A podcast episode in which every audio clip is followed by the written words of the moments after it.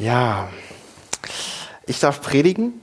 Ich freue mich, wenn ich Leuten von Gott erzählen kann. Das ist eine coole Sache. Und ich durfte das schon in Zwickau tun, wo ich vorher in der Gemeinde war. Und das ist ganz interessant, dass die Wochen, zumindest bei mir, bevor ich predige, ähm, immer sehr ähnlich ablaufen. Ich habe immer viel zu tun, sehr viel Stress und so war es auch diese Woche.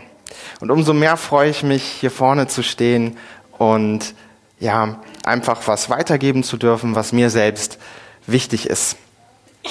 Ähm, die letzten Wochen ging es hier im Gottesdienst um das Thema Neuland. Wir wurden eingeladen, Neuland zu entdecken.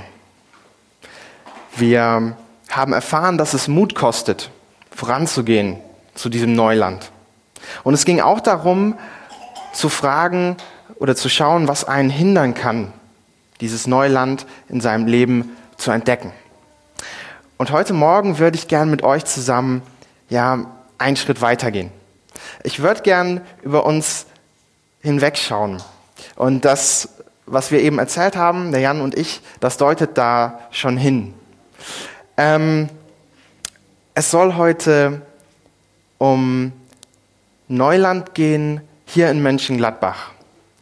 Um Neuland vor deiner und meiner Haustür. Ähm, das hört sich jetzt vielleicht ein bisschen abstrakt an, aber ihr werdet später merken, was ich meine.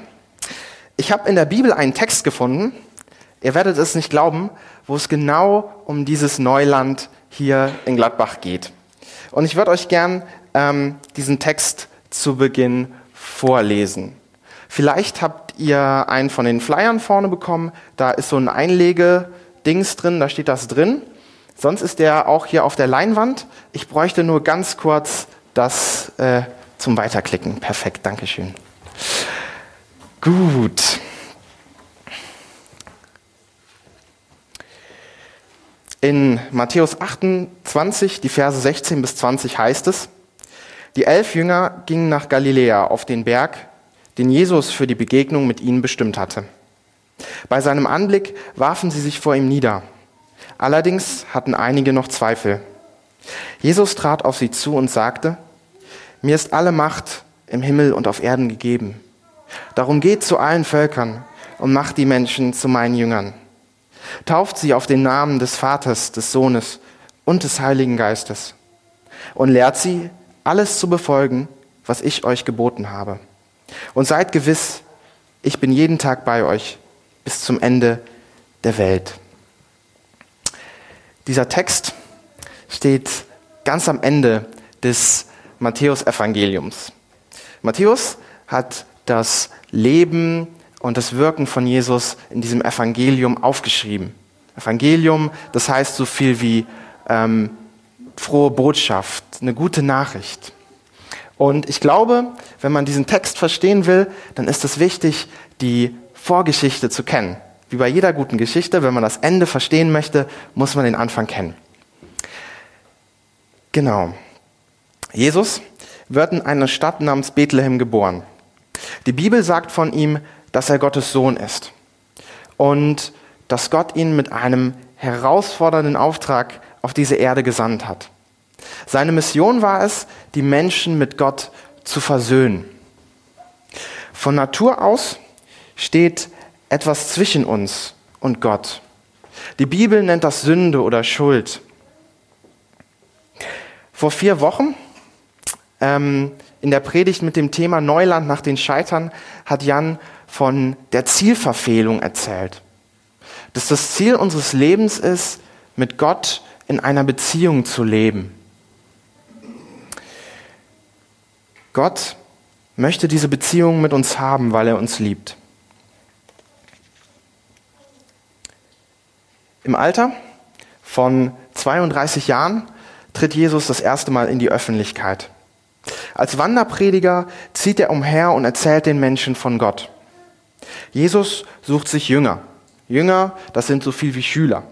Zu der damaligen Zeit ähm, gab es einige Leute, die Jünger hatten. Wenn einer eine neue religiöse Idee vertreten hat oder einen philosophischen Gedanken, dann hat er sich Jünger gesucht, um diese Lehre an sie weiterzugeben. So hat sich Jesus auch Jünger gesucht. Jesus zog mit seinen Jüngern umher. Viele von ihnen, viele von diesen Jüngern haben alles zurückgelassen, was sie hatten, um Jesus nachzufolgen, um mit ihm unterwegs zu sein. Tag und Nacht waren sie zusammen. Sie hatten gesehen, was Jesus getan hat, wie er Menschen geteilt hat, wie er sie gesund gemacht hat, wie er von Gott erzählt hat, wie er das Leben von Menschen zum Positiven verändert hat. Drei Jahre waren sie unterwegs. Doch dann kam die Katastrophe. Jesus wird gefangen genommen. Die religiöse Elite der Juden hatte sich gegen ihn verschworen. Sie hielten ihn für einen Gotteslästerer, weil er behauptete, Gottes Sohn zu sein. Jesus, der Sohn Gottes, wird unschuldig verurteilt und stirbt am Kreuz. Von Anfang an war das Gottes Plan. Jesus sollte die Schuld der Menschen am Kreuz tragen. Gott konnte nicht einfach die Konsequenz der Sünde übersehen. Jesus musste den Preis für die Sünde der Menschen zahlen. Er überwand damit die Trennung zwischen uns und Gott. Darum ist eine Beziehung zu Gott überhaupt erst möglich, weil Jesus am Kreuz gestorben ist. Die Jünger verstanden das nicht oder wollten das vielleicht auch nicht verstehen. Als Jesus gekreuzigt wurde, brach für sie eine Welt zusammen. Drei Jahre, Tag und Nacht mit Jesus zusammen. Sie haben teilweise alles zurückgelassen und dann stirbt er. Als Jesus dort am Kreuz hing, war keiner der engsten Jünger von Jesus da, um mit ihm dieses Leid zu teilen. Sie hatten Angst und versteckten sich. Jesus stirbt, wird begraben, doch dann passiert etwas, womit keiner gerechnet hätte. Am dritten Tag machen sich drei Frauen auf den Weg, um nach dem Grab zu gucken, in den Jesus gelegt wurde. Und als sie dort waren, sahen sie, dass das Grab leer war. Die Bibel berichtet, dass ihnen ein Engel begegnet, der sagt, dass Jesus lebt, dass er auferstanden ist. Wenig später begegnen sie Jesus selbst. Und Jesus sagt ihnen, dass die Jünger nach Galiläa kommen sollen. Mich beeindruckt das. Mich beeindruckt das, was Jesus getan hat. Mich beeindruckt das, wie er gelebt hat, wie er gestorben ist und vor allem, wie er zusammen mit seinen Jüngern gelebt hat. Wir sind jetzt genau an dem Text angekommen, um dem es heute gehen soll. Die elf Jünger gingen nach Galiläa, auf den Berg, den Jesus für die Begegnung mit ihnen bestimmt hatte. Bei seinem Anblick warfen sie sich vor ihm nieder. Allerdings hatten einige noch Zweifel.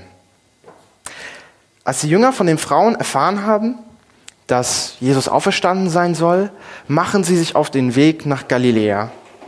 Und sie begegnen tatsächlich Jesus. Ich finde das interessant, wie die Jünger hier reagieren, als sie Jesus sehen. Bei seinem Anblick warfen sie sich vor ihm nieder. Das ist so ein ganz kleiner Satz. Wenn man das in der Bibel so liest, dann überliest man das ganz schnell. Aber ich glaube, dass in diesem kleinen Satz ganz viel drin steckt. Man wirft sich nicht einfach vor einem Menschen nieder. Man kniet nicht einfach vor einem Menschen. Diese Jünger scheinen erkannt zu haben, dass Jesus nicht nur ein Mensch ist, dass er lebt, ja, dass er auferstanden ist. Sie zeigen damit, dass Jesus eine höhere Autorität hat wie sie selbst. Aber nicht alle Jünger reagieren so. Allerdings hatten einige noch Zweifel. Wisst ihr was?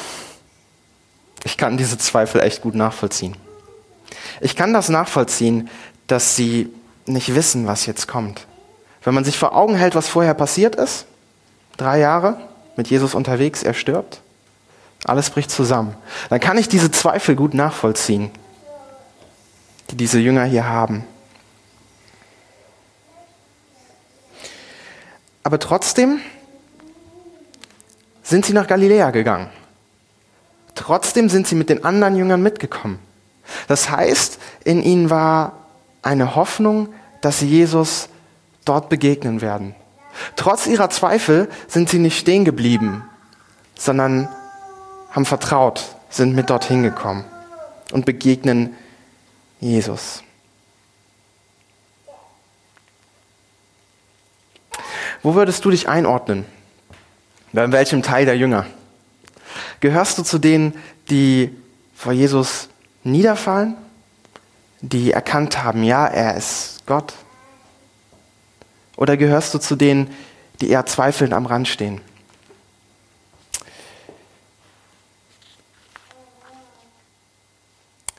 Ich finde die Situation, in der die Jünger sich hier befinden, echt heftig.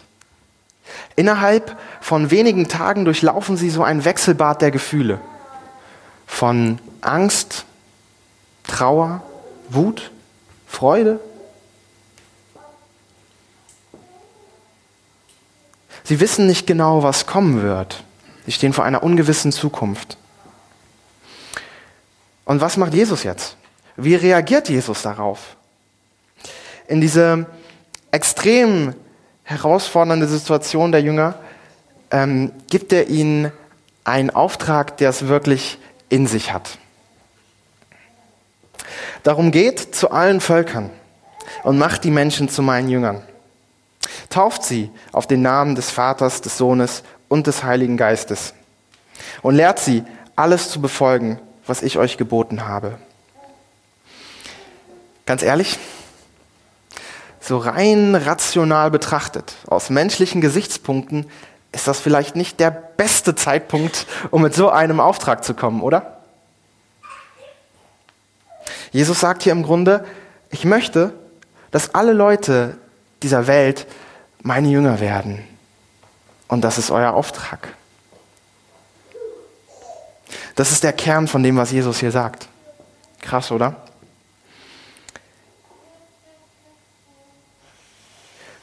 Die Jünger dachten in diesem Moment wahrscheinlich nur an die ihnen bekannte Welt. Also zum Beispiel das römische Reich und an die ihnen bekannten Völker. Nicht an die Indianer im brasilianischen Regenwald oder die äh, Ureinwohner von Neuseeland. Ähm, der Auftrag, den Jesus den elf Jüngern hier gibt, ist von ihnen allein gar nicht zu schaffen. Das funktioniert einfach nicht. Dieses Treffen von Jesus und seinen Jüngern findet circa 1400 Jahre vor der Entdeckung Amerikas statt. Wie hätten die Jünger also zu den Indianern im brasilianischen Regenwald kommen sollen? Gar nicht. Und jetzt kommen wir ins Spiel. Du und ich. Denn das Neuland, um das es Jesus hier geht, ist in Mönchengladbach. Auch in der Mongolei, aber auch hier vor deiner und meiner Haustür. Und mit alle Völker sind ähm, zu 100 Prozent auch die Rheinländer gemeint. Obwohl die so ihre eigenen Arten haben, aber das ist eine andere Geschichte. Und damit sind auch die Türken gemeint oder die Russen, die Polen und alle anderen auch, die hier leben. Geht zu allen Völkern und macht die Menschen zu meinen Jüngern. Es geht um Neuland vor deiner Haustüre. Wenn du dich als Nachfolger Jesu bezeichnest, dann ist das ein Auftrag, den Jesus dir geben möchte. Jesus ist wie wir einer, der gesandt wurde.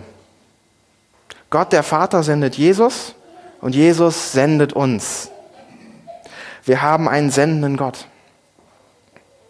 Wie geht es dir mit diesem Auftrag? Für mich ist das eine Herausforderung. Aber wie geht das überhaupt, Menschen zu Jüngern zu machen?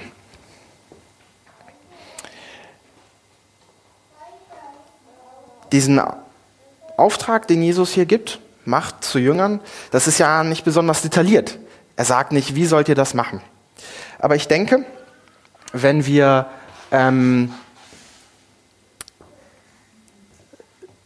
wissen wollen, wie das geht, Menschen zum Glauben einzuladen, dann müssen wir auf Jesus gucken. Wie hat er das gemacht? Wenn ich in die Bibel gucke, dann sehe ich, dass Jesus mit den Menschen auf Tuchfühlung gegangen ist. Er hat mit ihnen sein Leben geteilt. Er war transparent. Ich habe das vorhin am Anfang beschrieben, wie Jesus mit seinen Jüngern gelebt hat. Jesus lässt sie an seinem Leben teilhaben. Die Jünger konnten durch die Beobachtung von dem, was Jesus getan und erzählt hat, ganz viel lernen. Zum Beispiel, wie man mit anderen Menschen umgehen kann. In einer Welt, die immer stärker, ähm, wo im, jeder immer stärker seinen eigenen Weg geht, wo jeder für sich lebt, wo man seinen Nachbarn nicht mehr kennt, da bist du herausgefordert, dein Leben zu teilen, diesen Leuten zu begegnen. Ihnen zu zeigen, wie man mit Gottes Hilfe Probleme und Herausforderungen meistern kann. Zu zeigen, wie man mit Menschen respektvoll umgehen kann oder sie vielleicht sogar lieben kann, auch wenn man sie als seine Gegner, seine Feinde sieht. Feindesliebe, ein Merkmal des Christentums. Du bist eingeladen, wie Jesus ein Begleiter zu sein. Wie Jesus seine Jünger begleitet hat, kannst du auch andere Menschen begleiten. Ein offenes Ohr für sie haben, für sie beten. Ähm, und das, was dich begeistert, ähm, mit ihnen teilen. Der Auftrag, den Jesus hier gibt, Menschen zu Jünger zu machen, der ist unter den Christen als Missionsbefehl bekannt. So ein bisschen abstrakt, Missionsbefehl. Was bedeutet das? Mission, das kommt von dem lateinischen Wort missio und bedeutet so viel wie Sendung. Dieses Wort Mission ist ganz unterschiedlich besetzt. Manche Menschen verbinden damit negative Sachen, vielleicht Zwang. Menschen, die anderen ihren Glauben aufzwingen. Oder vielleicht denkt der ein oder andere sogar die, an die Kreuzzüge im Mittelalter. Und es ist wahr, dass Christen unter dem Deckmantel der Mission schlimme Dinge getan haben, Schuld begangen haben.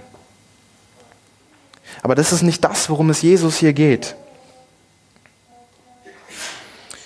Andere wiederum verbinden mit Mission nur etwas Positives. Ich denke, das entspricht genauso wenig der Wirklichkeit, wie es nur mit negativen Dingen zu verbinden. Ich glaube, dass Mission etwas Natürliches ist. Etwas Natürliches ist, wenn es nicht aus Druck oder aus Zwang geschieht. Wenn du in deinem Leben an den Punkt gekommen bist, dass du dich Christ nennst, dass du dich bewusst dafür entschieden hast, dann hat das einen Grund gehabt. Ich weiß nicht, wie bei dir der Grund dazu aussah. Aber es muss etwas gegeben haben, was dich begeistert hat. Etwas, was dich fasziniert hat. Vielleicht war das auch verbunden mit einem Erlebnis, was du mit Gott gemacht hast. Ich bin überzeugt davon, das, was dich begeistert, dafür kannst du auch andere begeistern. Ich habe mir ein Beispiel überlegt. Es hinkt vielleicht ein bisschen, ist vielleicht ein bisschen blöd, aber ich sag's mal. Kennst du so einen richtigen Borussia-Fan? So einer, der für seinen Verein alles tut.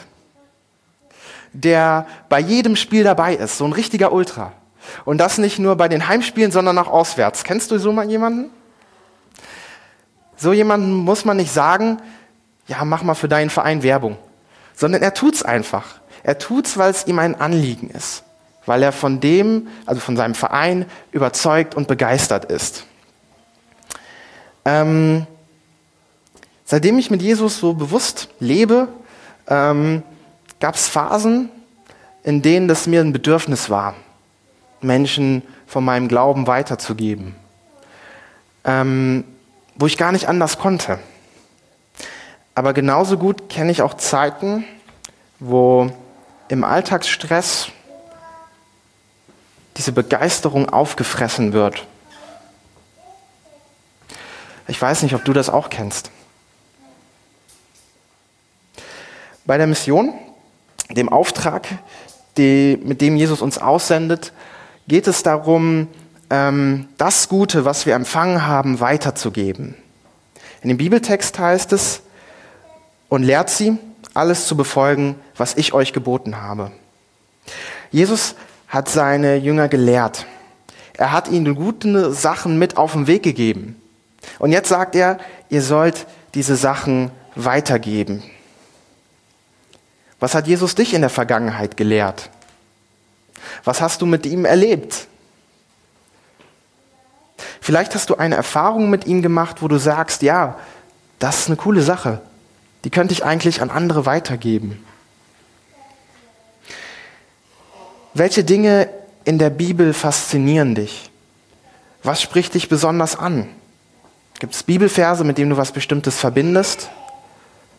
Was hat dir Gott klar gemacht? Auch hier gilt, das, wovon du begeistert bist, davon kannst du, also dafür kannst du andere auch begeistern. Natürlich heißt das nicht, dass wir nur das weitergeben sollen, was uns gefällt. da würden wir das ein bisschen falsch verstehen. Hier heißt es, lehrt sie, alles zu befolgen, was ich euch geboten habe. Ich glaube, dass es kein Patentrezept gibt. Wäre manchmal leicht, eins zu haben, aber es ist nicht so. Sei kreativ. Ähm, wenn du dich damit diesem Thema beschäftigst, dann frag dich, ähm, was zu dir passt, was dir entspricht, um Gottes Liebe weiterzugeben, um Menschen einzuladen, mit ihm unterwegs zu sein. Und was entspricht dem Menschen, den du einladen willst? Ich glaube, Gott ist total kreativ, Menschen zu sich zu rufen. Und wir dürfen das auch sein. Lass dich von ihm inspirieren. Uns muss bewusst sein, dass man Menschen nicht einfach zu Jüngern machen kann. Und das ist gut so. Man kann einladen und die Menschen finden ihr Ja oder ihr Nein dazu. Und das ist gut so.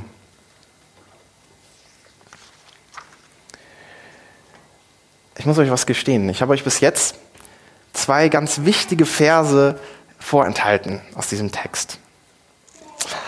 Ähm, dieser Auftrag, den Jesus seinen Jüngern gibt, der ist nämlich eingerahmt in zwei Zusagen, die Jesus seinen Jüngern und uns heute gibt.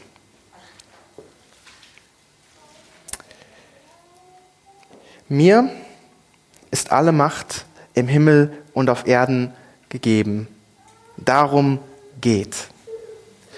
Jesus beansprucht hier göttliche Macht für sich. Diese Vollmacht ist ihm von seinem Vater gegeben diese Macht über Himmel und Erde, also über alles, das ist der Grundstein für Mission, wenn man andere zum Glauben einladen möchte. Mir ist alle Macht gegeben, darum geht. Jesus will den Jüngern und uns zusprechen, dass alles in seiner Hand liegt. Alles, was war und alles, was noch kommt.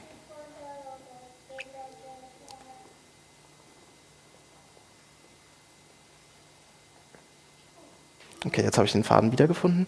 Ähm, die Jünger haben diese Zusage dringend nötig.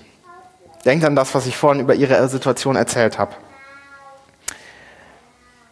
Vielleicht geht es dir bei dem Gedanken daran, andere an deinem Leben teilzuhaben zu lassen, geschweige denn von deinem Glauben zu erzählen, nicht so gut. Ich glaube, dann will Jesus dir das auch zusprechen. Mir ist alle Macht im Himmel und auf Erden gegeben. Weiterhin ähm, will Jesus damit auch sagen, ähm, dass es ohne ihn und seine Macht nicht funktioniert. Jesus ist der Grundstein, auf dem das Gebäude aufgebaut werden muss. Er ist der Eckstein. Jesus sagt einmal zu seinen Jüngern, dass sie ohne ihn und die Verbindung zu ihm nichts tun können. Das gilt besonders, wenn man sich aufmacht, Leute einzuladen, ähm, mit Jesus äh, zu leben. Mir ist alle Macht im Himmel und auf Erden gegeben. Der zweite Vers ist der letzte Satz des Matthäusevangeliums. Und dort heißt es, und seid gewiss, ich bin jeden Tag bei euch bis zum Ende der Welt. Jesus spricht dir das zu, wenn du für ihn unterwegs bist. Und Jesus spricht dir das zu, wenn du dich ausruhst. Und Jesus spricht dir das zu, wenn du Zweifel hast und noch nicht so genau weißt, ob du diese Herausforderung überhaupt annehmen willst. Ich möchte euch heute Morgen im Namen Jesu einladen, diesen Auftrag anzunehmen, diese Herausforderung. Neu, ganz bewusst oder vielleicht zum ersten Mal. Lass dich senden. Lass dich vom Neuen von Jesus und seiner Botschaft begeistern. Gleich wird hier ein Zettel verteilt. Ich habe das mal Handout genannt. Ähm, und dieser Zettel soll dazu dienen, dieses Handout auf das, was ihr jetzt gehört habt, zu reagieren. In diesem Handout stehen Fragen, die dir helfen sollen, ähm, dir bewusst zu machen, was dich eigentlich so genau am christlichen Glauben begeistert. Wie du in der Vergangenheit geprägt wurdest. Und dann als nächstes konkrete Schlüssel, konkrete Schlüsse daraus zu ziehen. Die Band wird gleich hier Lieder spielen und du kannst herzlich, bist du eingeladen, da mitzusingen. Ihr habt das eben auch so schön gemacht, auch ohne Text, super cool. Ähm, und wenn du möchtest, nimm dir Zeit, die Fragen auszufüllen. Ich glaube nicht, dass du fertig wirst, deshalb dürft ihr das gerne mitnehmen und zu Hause ähm, ausfüllen. Ich habe äh, mit den Sofagruppenleitern gesprochen und sie gebeten, bei der nächsten Sofagruppe sich eine halbe Stunde Zeit zu nehmen, über diese Fragen zu reden. So dass du erfahren kannst, wie andere darüber denken. Natürlich nur, wenn du in eine Sofagruppe gehst. Und ähm, ja, vielleicht kommt ihr auch über dieses Thema ins Gespräch. Auf der Rückseite dieses Handouts steht ein Gebet. Und man braucht vielleicht ein bisschen Mut, um dieses Gebet zu beten. Ich habe vorhin erzählt, dass Jesus für unsere Schuld gestorben ist und damit den Weg zu Gott, zu einer Beziehung mit ihm freigemacht hat. Wenn du das glaubst, wenn du Sehnsucht nach Gott hast, dann kannst du dieses Gebet beten, wenn du Jesus nachfolgen willst. Dieser Zettel ist dazu gedacht, dass du ihn mitnimmst als eine Art Erinnerung an dieses Gebet. Dieses Gebet ist wie ein Vertrag, den du mit Gott schließt. Gott spricht dir zu, dass dir deine Schuld vergeben ist, dass du mit ihm in Beziehung, in Verbindung leben kannst, dass du ihn Vater nennen darfst. Er ist ein guter Vater. Und du versprichst Gott mit diesem Gebet, dass du daran glaubst, dass du Jesus nachfolgen möchtest, dass du auch ein Jünger sein willst. Und du gibst ihnen das Recht, damit in dein Leben hineinzusprechen. Unter diesem Gebet ist eine Zeile. Ich habe das Vertrag mit Gott genannt und da steht, in dieser Zeile kannst du das Datum von heute eintragen und kannst dann daneben unterschreiben diesen Vertrag ausfüllen. Ich möchte dir Mut machen, wenn du denkst, das ist dran, sprich dieses Gebet gleich, wenn die Band spielt. Und wenn du dir nicht sicher bist, dann nimm den Zettel mit und denk nochmal zu Hause darüber nach, ob du das willst. Amen.